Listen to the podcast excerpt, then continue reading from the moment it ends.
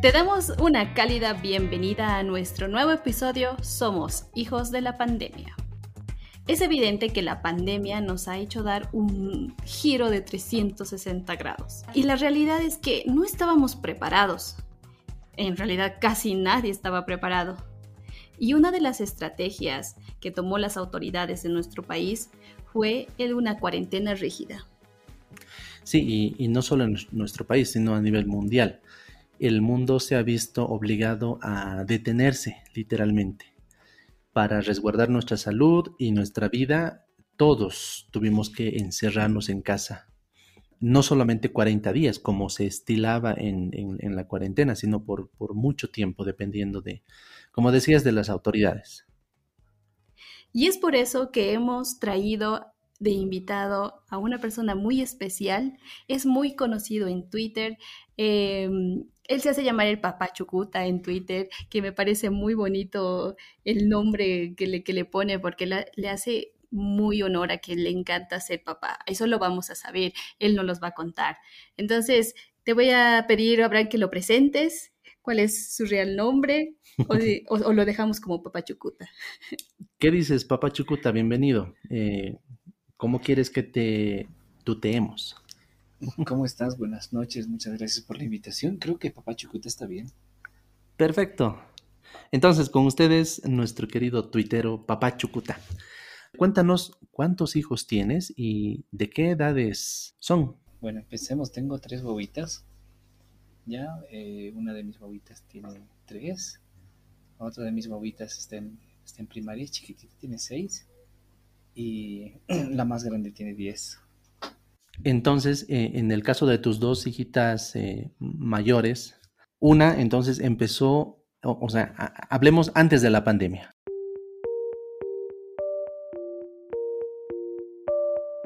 Nos olvidaremos por un momento qué es un barbijo y qué es un antivacunas.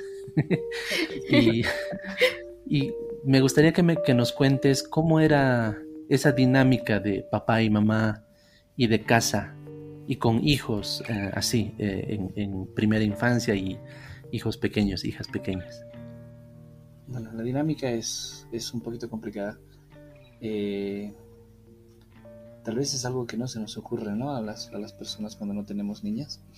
Pero antes de la pandemia, te estamos hablando de marzo del 2020, justo antes de, de, la, de, que, de que empiece todo esto la, rutina era la de muchas familias, ¿no? La de llevar a las, a las chicas al, colegio y todo el mundo a trabajar y ver que alguien pueda ocuparse de ellas por la tarde. A veces era una, mamá, a veces era la otra mamá y había que corretear eh, de aquí a allá pensando en qué, en qué necesitan, ¿no? Y la clásica, las clásicas de, siempre, ¿no? Mamá necesita una cartulina para mañana. Mm. Eh, mamá se ha acabado mi uju, se ha perdido mi goma, de las cotidianidades, ¿no? De, las bobitas o este, papá ya sé leer, ya sé la tabla de multiplicar, o tengo que aprender, hazme practicar, eh, tengo que aprender, tengo que hacer cosas y, y, siempre ellas, ¿no? Queriendo, queriendo, teniendo las necesidades propias de las niñas, tanto en, cosas como en, las necesidades emocionales también, ¿no? Y las preguntas clásicas de las niñas de, la edad, ¿no? Una, normalidad que, que en este momento se me hace tan lejana. Sí. Entre otras cosas más, sí. Sí, mira, ya me hiciste entrar la nostalgia. Uy, sí, seguramente. No, y, y tal como dices, no son cosas tan, o eran cosas tan cotidianas que ni, nos dábamos cuenta. Y el mismo hecho de que, no sé, que papá me ha olvidado mi cuaderno o, o a último momento decirle, papá, tengo tarea. Exacto, anochecerse la noche anterior, o salir temprano para, para, evitar el tráfico, o agarrar un minibús vacío. Eh, esos pequeños hacks de vida, ¿no? Que, antes manejábamos al, salir a la, calle, como, si nada. Quería que me cuentes un poco así, cómo es que hacia ahora poniéndonos en un tiempo que ya no, no estamos en pandemia, estamos en un año eh, tal vez 2019, pero a principios en, enero más o menos, o quizás diciembre de un año anterior. Eh, como papá, ¿cómo era tu rutina? Rutina, despertar, eh, hacer o sea, una rutina diaria de colegio. A ver. Oh, en la mañana tempranito, 6 eh, de la mañana, 5 y media, despertar, eh, revisar las cosas que tenía que hacer, a ver si tenía las cosas planchadas y ver si necesitaba algo para llevar, preparar todo para salir. Y venía, eh, teníamos una señora que trabajaba en casa y, esperarle a ella, ¿no? A ver, y cruzar los dedos para que no se levanten las niñas porque si se levantaba entonces ya ellas ya querían o querían que tú les sirves el desayuno ya no querían eh, estar con la, con la señora que ayudaba con la señora que trabajaba en casa pero era así entonces salirme al trabajo y volver el, volver del trabajo al mediodía almorzar revisar que estén bien verificar que se hayan se hayan cambiado que hayan hecho todo lo que tenían que hacer y después volver a salir al trabajo hasta la hasta la noche ¿no? Y en la noche llegar y es, y es la parte complicada, ¿no? Llegas uno cansado del trabajo y a revisar a ver qué, o ya que estén haciendo tareas, o ya que tengan que practicar algún, que tengan que practicar el instrumento, eh, y, revisar, ¿no? las últimas eh, emergencias. no he hecho mi tarea porque no tenía el, tajador, ¿no? Y te esperan con el lápiz roto en la casa. o ahí fue, no si recuerdo estar tuiteando ahorita en 2017, creo que era, ¿no? que la librería de la Avenida Saavedra está siempre abierta hasta medianoche y ellos me pidieron que les haga propaganda porque se quedan hasta la medianoche, saben cómo funciona el sistema educativo. qué bueno, qué buen dato. La verdad no sabía esa parte. Y hay otro tuitero que dijo que hay otra en la zona sur por la 21, creo, que también abre hasta la medianoche, entonces son conocidos. No sé, un eslogan puede ser, no se preocupe, señor papá, abrimos hasta medianoche. Precisamente así, ¿no? Y me dijo, va a estar abierto y si no le atendemos, toque el timbre varias veces porque vamos a salir. Súper. Claro, sus precios de medianoche, ¿no? Ah, bueno, el combo así. Esa es más o menos la, la, la rutina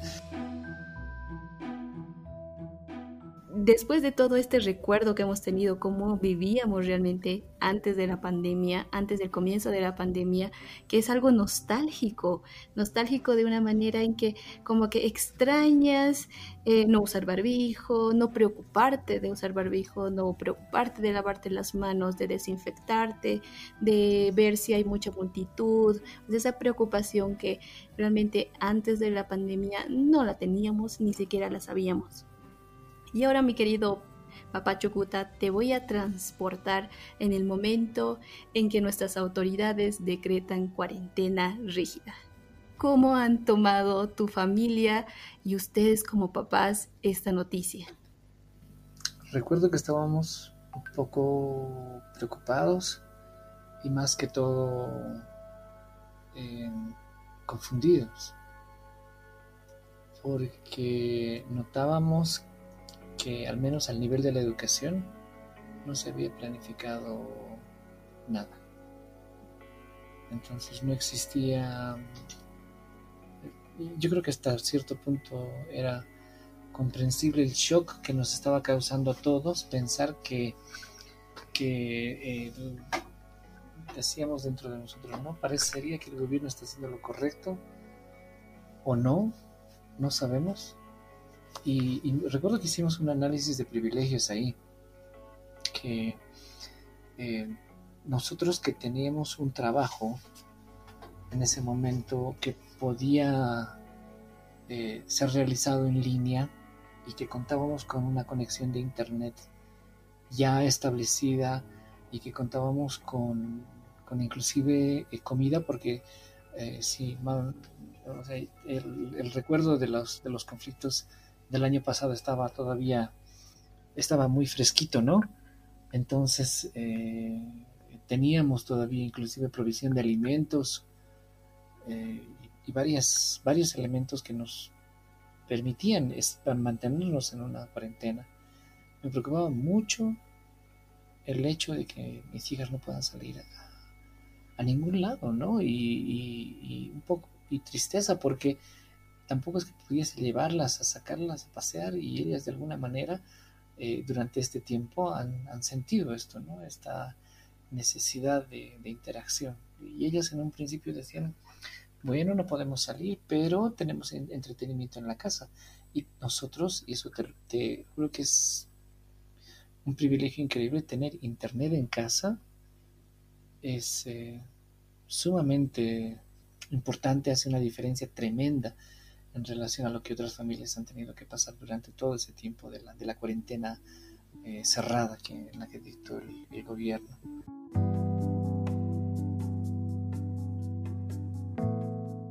En tema de educación, eh, los profesores, yo entiendo, y eso te lo digo porque soy del rubro, eh, muchas veces no tienes tiempo para capacitarte. Y yo imagino la carga que se les ha debido pegar encima cuando les dijeron que toda la educación iba a ser en línea. Y estoy hablando, no estoy hablando de, jovenzuelos que se han graduado recién de la normal, ¿no? De 23 años, de 22, sino de personas de 45, 50, 55, 60, muchos que no querían jubilarse, simplemente optaron por la jubilación, que es lo que me comentaba una profesora. Dijeron, no, yo no voy a hacer esto, prefiero jubilarme con, con esta miseria de sueldo a tener que pasar por las capacitaciones y tener que pasar por todo este estrés que lo único que va a hacer es enfermar.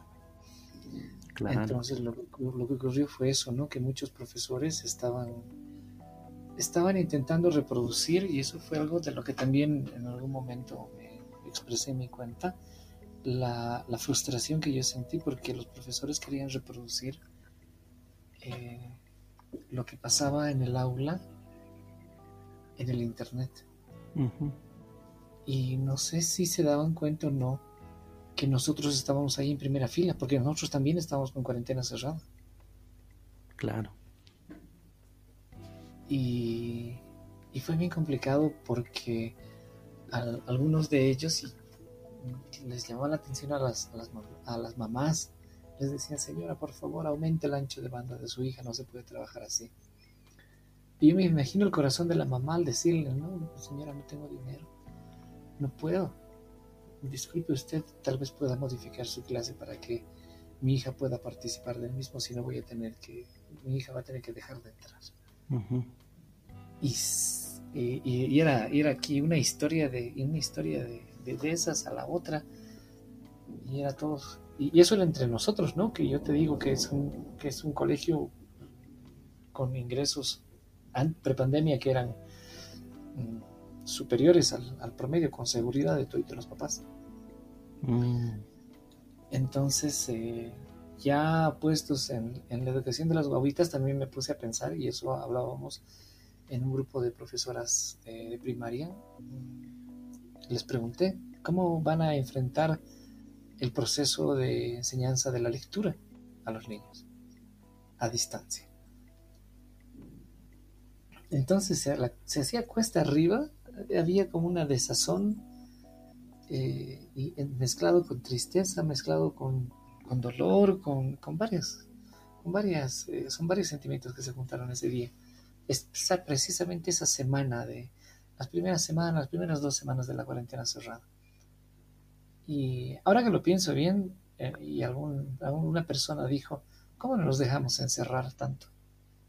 Como si nosotros somos tan combativos como pueblo, siempre hemos salido a reclamar las cosas, ¿no? ¿Cómo permitimos en ese momento que encerraran a todo el país? Si todos tenían miedo, si todos estábamos en las mismas, ¿no? Me imagino esta frustración que tú comentas de todo lado, ¿no? de los papás que de repente se ven con, con una metodología a la que nadie estaba acostumbrado y de seguro estaban en su cabeza preguntándose si, si, la mensualidad que están pagando vale la pena lo que, por lo que sus hijos están, recibiendo. La frustración de, de los profesores de que tienen que hacer algo que nunca habían hecho antes, la frustración de, esos profesores al no tener cara a cara a sus alumnos, eh, qué sé yo, ver sus expresiones, poder corregirles, poder eh, guiarles de la manera a la que estaban acostumbrados, la frustración de, los niños, ¿no? Eh, sabemos que, niños menores tienen un, un, nivel de atención bajo, ¿no? O sea, unos minutos puedes tenerlos atentos a algo, pero si, si no eres dinámico y si no haces algo, de repente ya se te van, ¿no? Y, controlar eso para un profesor con, qué sé yo, con 30 niños así a kilómetros de distancia debe ser también muy frustrante. ¿Cómo han sido las primeras clases? ¿Qué sé yo? La primera o las dos primeras semanas de este nuevo tipo de, de enseñanza, desde tu punto de vista de papá. Complicado es exigirle al, al, colegio y creo que a cualquier colegio que se adapte súper rápido a, todas las eh, necesidades, a todo, a todo lo que estaba ocurriendo, ¿no? Sin embargo, noté eh, la profesora específica de mi, de mi hijita, de la más chiquitita, se, se, esforzaba, cada día presentaba. primero no sabía manejar Zoom. Y les dijeron que lo hagan por Zoom y no, no querían hacerlo por Meet y no sé exactamente por qué. Y les obligaron muchos de ellos por, por la necesidad de andar mandando el, el, enlace cada 40 minutos. Lo que hicieron fue al final ellos comprarse una licencia ¿no? para facilitarse la vida. La profe, recuerdo que no podía silenciar los eh, mm. micrófonos de los niños y muchos de los niños se, pusieron traviesos, la profesora eh, se puso muy mal, recuerdo una vez, y, cortó la llamada inmediatamente. ¿no? Yo puedo entender realmente con el corazón la, frustración de ella de, tener que seguir trabajando porque ese es su, su medio de vida, pero al mismo tiempo no tener esa palabra que tú dijiste, control sobre los chicos. Y es que el aprendizaje en línea es algo completamente diferente, ¿no? Y no tiene que ver tanto con el control, sino con el desarrollo de otras estrategias que también los chicos no habían desarrollado, ¿no? Chicos y chicas estaban nuevos y la computadora muchas veces estaba relacionada con el juego.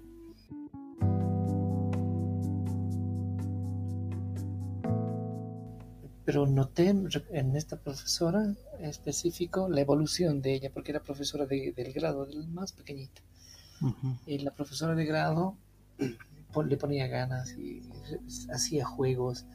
Eh, aprendió después a cambiar su fondo de pantalla y empezaba con canciones y les hacía cantar. De pronto se dio cuenta que los niños iban a cantar y que ella iba a escuchar después de tiempo, porque antes no se dio cuenta y los reñía.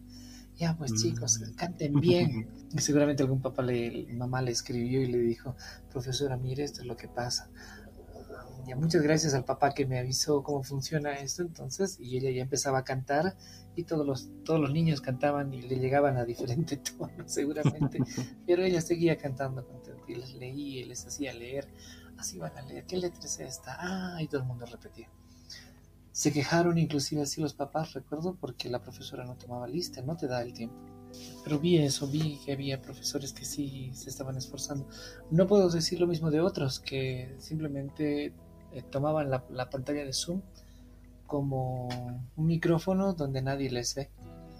Mm. ¿no? Y yo entiendo que esto es un desarrollo de una conducta defensiva, porque se han puestos en un ambiente que no conocen, han tratado de reproducir acciones que les son familiares.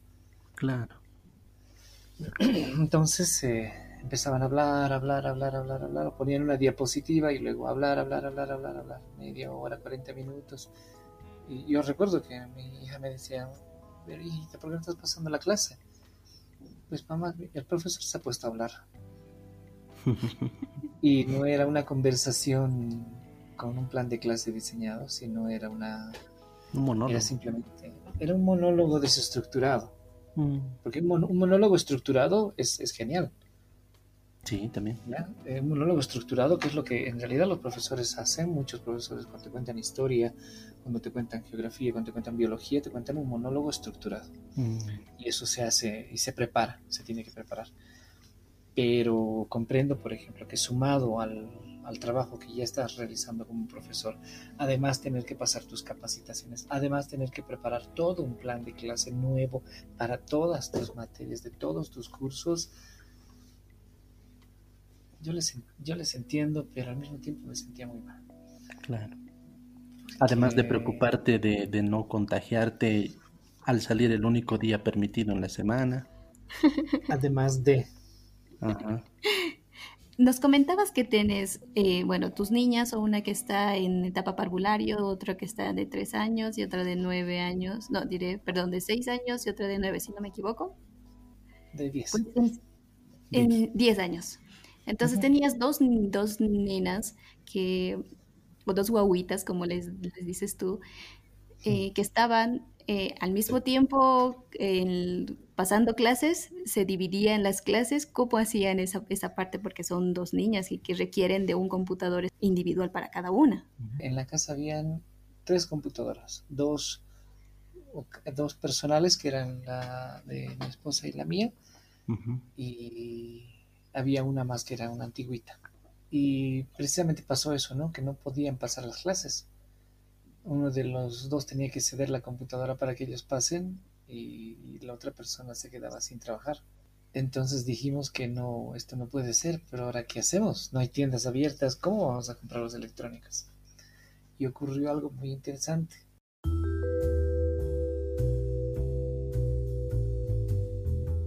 Por Facebook eh, vendían, eh, empezaron a vender teléfonos y computadoras, ¿verdad? Entonces conseguimos, un- buscando, buscando en Facebook, conseguí un, do- teléfonos baratitos y le escribo al señor y le digo, por favor, tráigamelo a esta dirección. Y me dice, bueno, pero se la voy a traer pasado el tiempo de- de salida, porque todos salíamos de una hasta las 2 de la tarde, si no me equivoco, ¿verdad? Y después de eso ya todo el mundo en casa. Y este señor me cita a las 4 de la tarde. Y yo le digo, pero usted tiene autorización. Me dice, sí, no se preocupe, nosotros tenemos autorización para vender. Entonces los cito a dos cuadras de mi casa porque yo no quería que sepan dónde ellos vivían, yo vivía. Claro. Y eh, llegan en un forrunner negro con los, con los vidrios ahumados. Me imagino todo asustado tú. Ahorita, ahorita me va a cargar la parca, dije, ya, ya no la cuento. Y le miro, pongo la cara más fea que tengo ya. que no fue muy difícil, pero le digo, buenas tardes, ¿cómo está? Eh, ¿Usted es por lo del teléfono? Sí, sí, señor, me dice, nosotros somos el teléfono. Somos una empresa confiable, tenemos nuestra tienda en Uyu, usted le pasa su tarjeta. Si usted tiene algún problema, le puede contactarnos acá también o también por el Facebook. Y me entregan los teléfonos, les entrego el dinero. Empiezo a caminar y el auto no se movía. Dije, ay, Mm. ahora sí, ahora sí ya. Ya fui. ¿Hacia dónde voy? Dice, buscando Sí, ruta de escape. camino. sí, ya váyanse, no quiero que sepan tan típico. Y bueno, por último, cruzo la, cruzo la cuadra, el auto se mueve y se empieza a ir. Ya llegando a, a- a donde estaba mi casa, se me acerca un policía Uy, y Lo me que dice, faltaba. señor, ¿qué está, haciendo, ¿qué está haciendo usted fuera de su hogar? Me dice. Y le digo, oficial, buenos días o buenas tardes. eh, estoy, eh, compré unos teléfonos para, para mis hijitas. Yo dije, "Ay, algo, algo va a pasar aquí. y, y todo bien, me dice, ¿no le han engañado? "Eh, no, señor, todo bien, gracias a Dios. Este, tengo que, que comprar para las clases, ya me toca. eh, si, si tiene alguna pregunta más, "Eh, no, no, muchas gracias por su cooperación, hasta luego. Y me deja ir. Bien. ¿No te ha preguntado de dónde hay que comprar? Y, y tal vez, no, no sé, me- realmente eso, eso me, me pareció bastante extraño. O tal vez, eh, como, como era un Forerunner con vidrios ahumados, estaban buscando, pensaban tal vez que era sospechoso de algo, no sé. Ah. Claro. Algo se me viene a la cabeza. Muchas personas, eh, tanto en Twitter como mm, personas muy allegadas a, a- nosotros, nos decían ello de las tareas, ¿no? La, la primera forma de, de reacción de los papás que pedían, que pedían, ¿no? Pedían, pedían que tareas, eh, lo que sea, mándenos, ¿no? Y, y, los profesores forzados, de alguna forma, eh, mandaban por WhatsApp eh, tareas, ¿no? O sea, lo único que hacían era mandar tareas, ¿no? Mandar tareas, mandar tareas. Y en algunos casos, a mi parecer, eran excesivas tareas, ¿no? Que al final no paso clases, pero tengo que hacer tarea y no entiendo lo que tengo que hacer. Quiero que me cuentes esa parte, como tanto como profesional y como papá, sobre las excesivas tareas que se han visto en, todo aspecto. Hubo un problema de comprensión de cómo funciona el sistema educativo y es que, por ejemplo, yo tengo una actividad, digamos, planificada para mi clase. Tengo que cubrir eh, estos ejercicios dentro del libro, porque se me exige que cubra el libro. Y además, eh, yo he planificado esta actividad y esta otra actividad. Pone que son unas seis, seis, seis actividades que tengo que realizar durante mi clase. Entonces, eh, como muchos colegios redujeron el tiempo de, de clases, redujeron el tiempo, los profesores se quedaron entre la, entre la disyuntiva de o dar más tarea claro. o dar menos tarea y cubrir menos material. Y, yo, yo, yo entiendo eso, ¿no? ¿Cómo le puedo dar tanta tarea a mi estudiante si yo sé que no va a poder hacer porque esta, esta tarea, entre comillas, la tendría que haber explicado yo en la clase? No he podido porque estamos, tenemos muy poco tiempo. Solo me alcanza para una o dos actividades que ni siquiera puedo, eh, puedo revisar en ese momento. Yo puedo ir pasando lugar por lugar y ver, a ver, Jorge, acabado, Lucía, acabado, Renan, acabado, eh, Sofía, acabado, y voy revisando. O por último, me llevo todos los cuadernos del curso y durante el recreo de los chicos yo voy, me siento en el escritorio y, lo reviso todo. Y se los devuelvo. Y los niños no tienen ese problema de entregarte y de presentarte así físicamente mm. la tarea. Sin embargo, en línea no tenías cómo controlar la tarea de la clase. Claro. Entonces eh, les decían, eso manden. Además, les voy a dar otra tarea. Los papás veían que ambas eran como tarea. Y obviamente no, entendía que se tenía que realizar un trabajo de clase y además se tenía que realizar una tarea extra en, casa fuera, fuera de la, del aula. Es así que muchos profesores recibieron muchas quejas de, tareas y me tocó a mí explicar en el grupo de WhatsApp de papás sin éxito, claro. Pero vale el intento. Que sí, que no estaba tan mal y que era el problema precisamente de la pandemia, ¿no? Que los profesores no es que están, no es que son malos, no es que querían aprovecharse y que nosotros hagamos, eh, los papás hagamos el, trabajo, sino que era el, dilema de la plataforma como tal y de cómo ellos no estaban adaptando el sistema de trabajo, sino estaban intentando pasar lo que hacían en clase al internet y obviamente eso no, iba a funcionar. Oye, qué complicado. Es, es, es, un detalle que no, no se nos había ocurrido, la verdad. Y como decía Josie, ¿no? O sea, varios parientes, muchas personas se quejaban de eso, ¿no?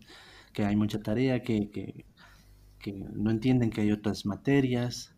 Y, igual esa era mi duda en, primaria, cómo, cómo estaban manejando, pero al parecer e, es, es el mismo, era el mismo problema.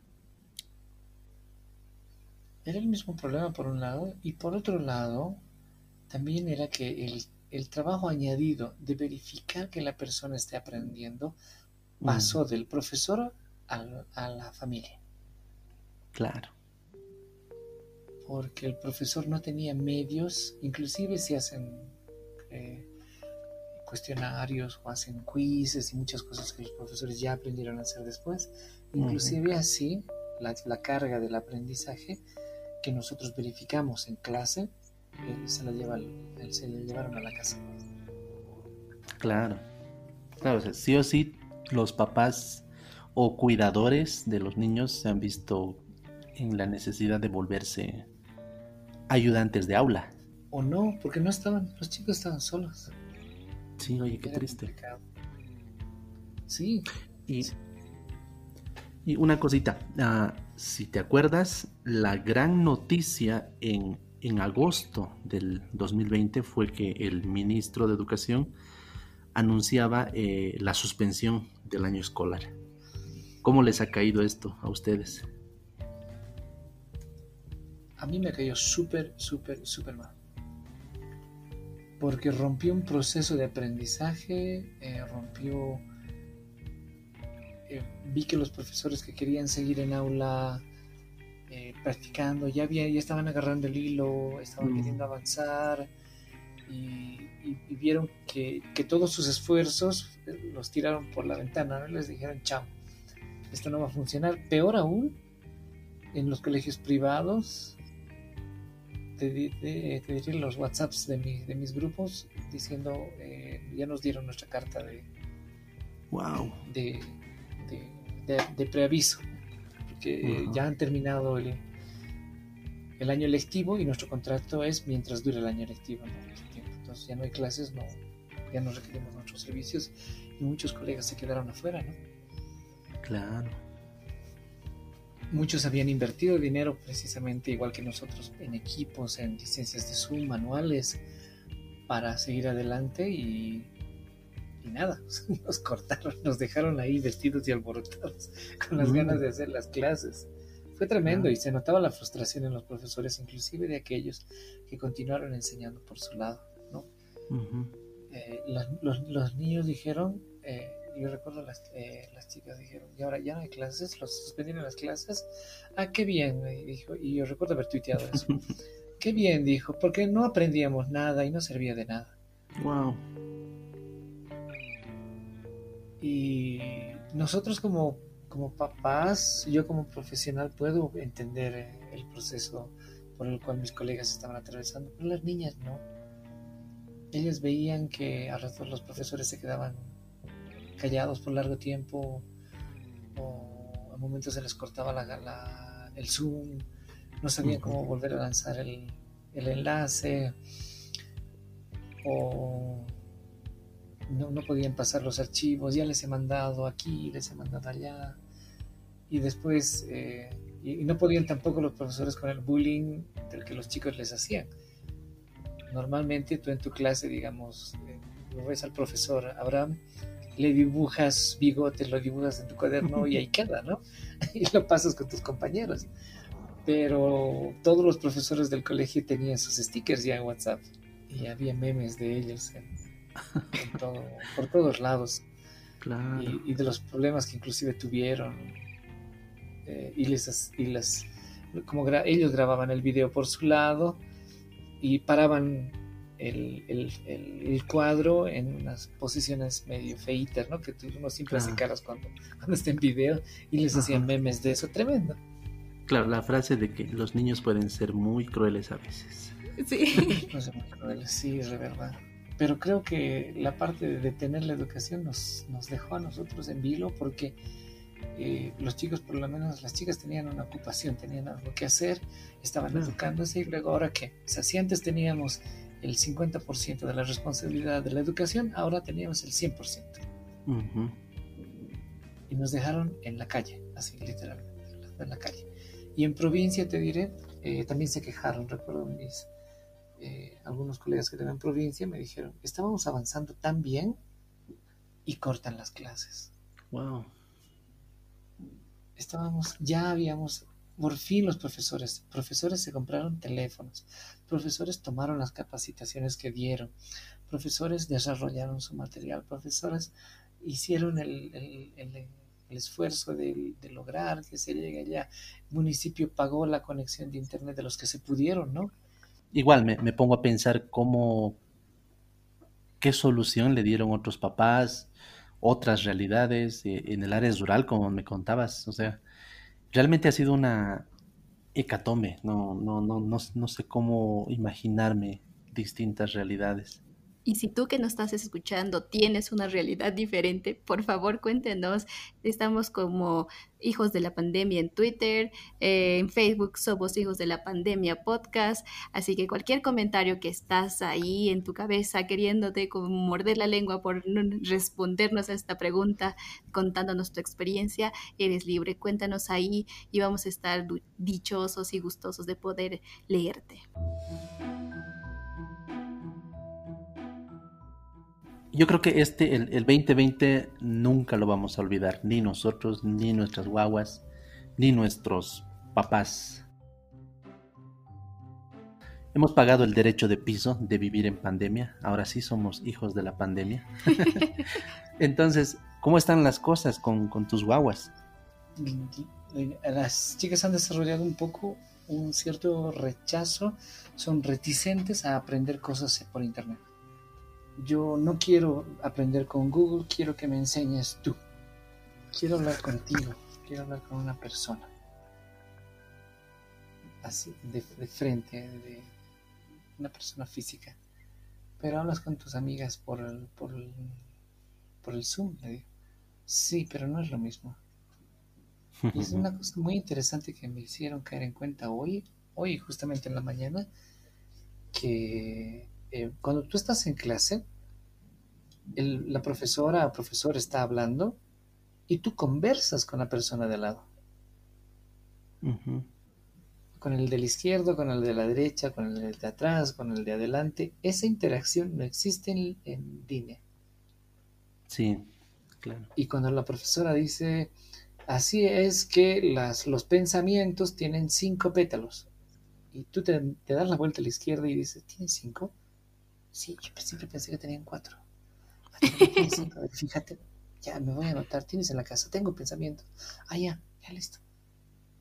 ¿Usted por qué está hablando? Eh, perdón, profesora, continúe, muchas gracias, disculpas. Pero ese momento, esa pequeña interacción, genera un cambio dentro de tu cerebro y genera aprendizaje. Exactamente. que, no tenemos. Y no sé, uno pensaría lo contrario, ¿no? Que, que estas nuevas generaciones están más acostumbradas al, al, entorno digital, todo en línea, eh, que puedo hacer una visita virtual por el museo de, del Louvre, no sé, pero realmente esa conexión humana eh, no se pierde. No se pierde, por un lado. Por otro lado, las cosas que a nosotros nos parecen geniales, no las usamos. Y nuestras guaguas aprenden de lo que nosotros hacemos. También. entonces, eh, si tus guaguas te han visto jugando hasta tarde, como que escondido, eh, y, te entran y ven, papá, ¿qué estás haciendo? ah, ah perdón, estaba en Google Maps revisando el mapa del, Google, eh, del Louvre. no, no, no sé. A mí me han visto buscando los, diseños de 3D en Google Maps y me preguntaban, ¿no? ¿Qué estás haciendo? Eh, puedo entender que a partir de eso, digamos, una de las chicas vaya a ver y pueda decir, ¿tu papá está Disney? Sí, hijita, está Disney. Vamos, me vamos. Y, empezamos, y entramos a Disney, ¿no? Y vamos a otros lados ya y nos ponemos a visitar de otros lados. Entiendo que si yo como papá lo estoy haciendo, ellos lo hagan. Pero si hay otras personas que, que les dicen, pero hay tantas herramientas. Y sí, pero ¿qué nos importa? Esperemos que, que esto ya ya, ya nos hemos cansado de esta temporada de pandemia, ya que se acabe. no nos gusta. Sí, sí.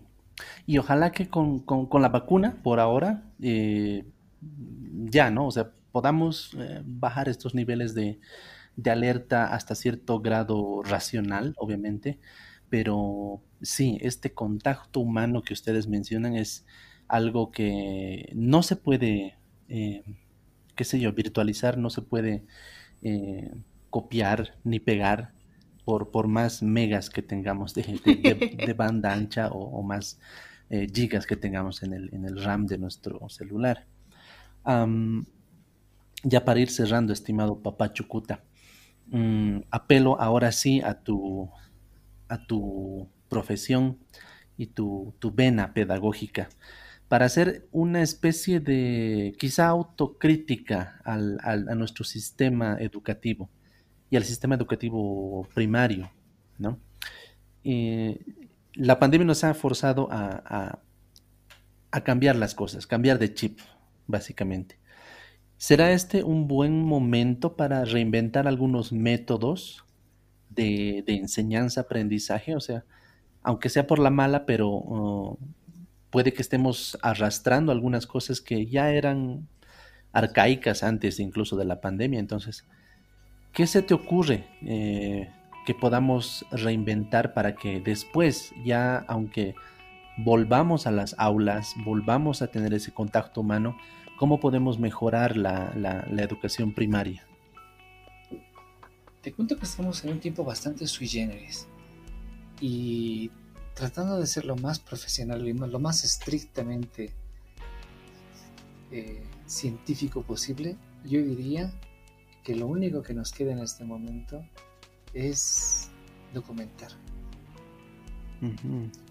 Yo sé que ha habido ideas grandiosas, he, estado, he visitado diferentes conversatorios, diferentes experiencias, el mismo Duque Innova ha presentado tantas, tantas experiencias que lo único que nos falta es documentar y ver qué es lo que ha pasado, sacudirnos todo esto y ver cómo vamos a entrar a una nueva normalidad, ¿ya?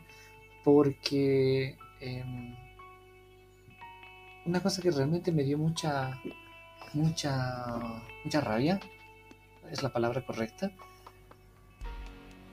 cuando se pusieron a, a, decir Tigo sacó su programa de educación, asumo que con la mejor intención del mundo ya, pero no es tecnología probada, o sea, ¿cuál es el impacto que han tenido? Han sacado eh, tienen una idea de cuánta gente ha utilizado sus plataformas, tienen una idea de cuántos estudiantes se han beneficiado de la misma, cuántos profesores han trabajado con ellos, están publicando el alcance que ha tenido su proyecto, o sea, hagámoslo un poquito más científico, ¿no? De la misma manera los grupos Google han entrado con la, con la plataforma, eh, han capacitado a, a diestra y siniestra, muchos usan la plataforma y la pregunta al día de hoy es, ¿ha mejorado la educación? Se podría haber trabajado con otras herramientas menos invasivas en el tema de privacidad. Se podría haber trabajado con otros espacios, ¿no?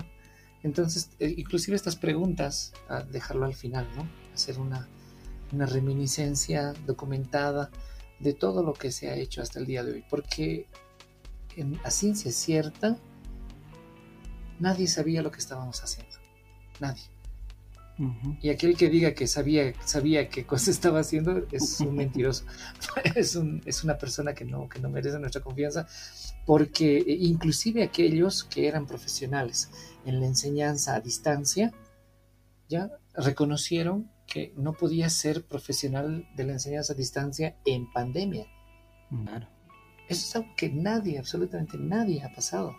Nadie, nadie se ha puesto a enseñar colegio, educación escolarizada en un, en un espacio, en este contexto de pandemia, ¿no?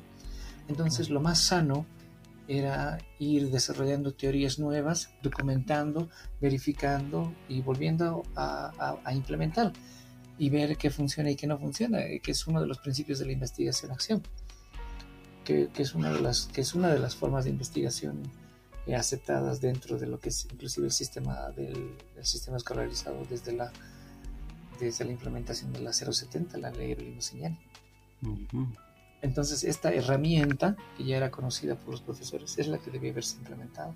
Y a este momento, eh, no sé si se está haciendo, sería interesante que se haga, pedirles a todos los profesores, ¿no? Documenta tu, tu experiencia, documenta todo lo que has hecho, compártenos y no solamente compártenos eh, el desarrollo curricular académico, las adaptaciones que has tenido que realizar, sino también compártenos cómo tú te has sentido, que tú eres importante para el sistema educativo. Creo que eso es lo que podemos hacer, eh, esperar a ver cómo nos estabilizamos y después de eso ver, contarnos nuestras fuerzas y ver por dónde podemos continuar. Creo que eso es lo más profesional que se puede hacer en este momento. Sí, me, gusta esta visión que tú tienes de...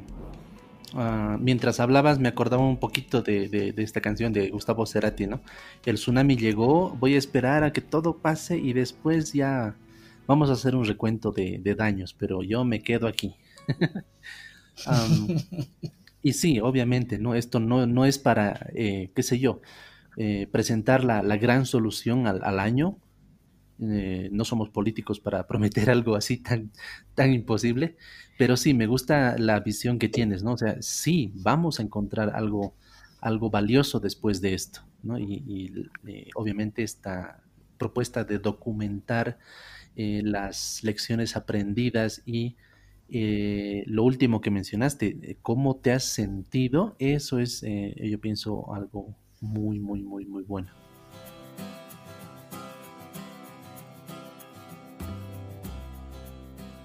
Muchas gracias, Papá Chucuta, por aceptar esta invitación. Ha sido un honor tenerte con nosotros. Sé que eh, el tiempo a veces es muy eh, malo, podría decirse, porque nos acorta y tenemos muchas cosas que hacer. Gracias por eh, aceptar nuestra invitación, por estar presentes, por tus palabras, por tu sabiduría y no me queda nada más que agradecerte. Muchas gracias a ustedes por invitarme una de las grandes cosas, una de las grandes enseñanzas que sí podemos sacar de todo esto es la importancia que tienen los padres en la educación de los niños. Mm. Lo que tú le digas tiene muchísimo más valor de, de, cualquier cosa que un profesor les pueda decir. Es tan importante para su crecimiento y en el futuro para su, para su desarrollo darles estructura, darles ese ejemplo, darles esa comprensión de que hay que seguir adelante, de que hay que seguir estudiando creo que es eso eh, que, lo que podemos sacar de este tiempo. Gracias, Abraham. Gracias, Josie, por permitirme este espacio, por, por, poner en palabras e inclusive darme cuenta de algunas cosas a lo que, a lo que hablábamos. Me, me sirve también a mí para, para liberar un poco también esto que tengo también aquí dentro de, del, del, cerebro y del corazón, ¿no? Atascado a ratos.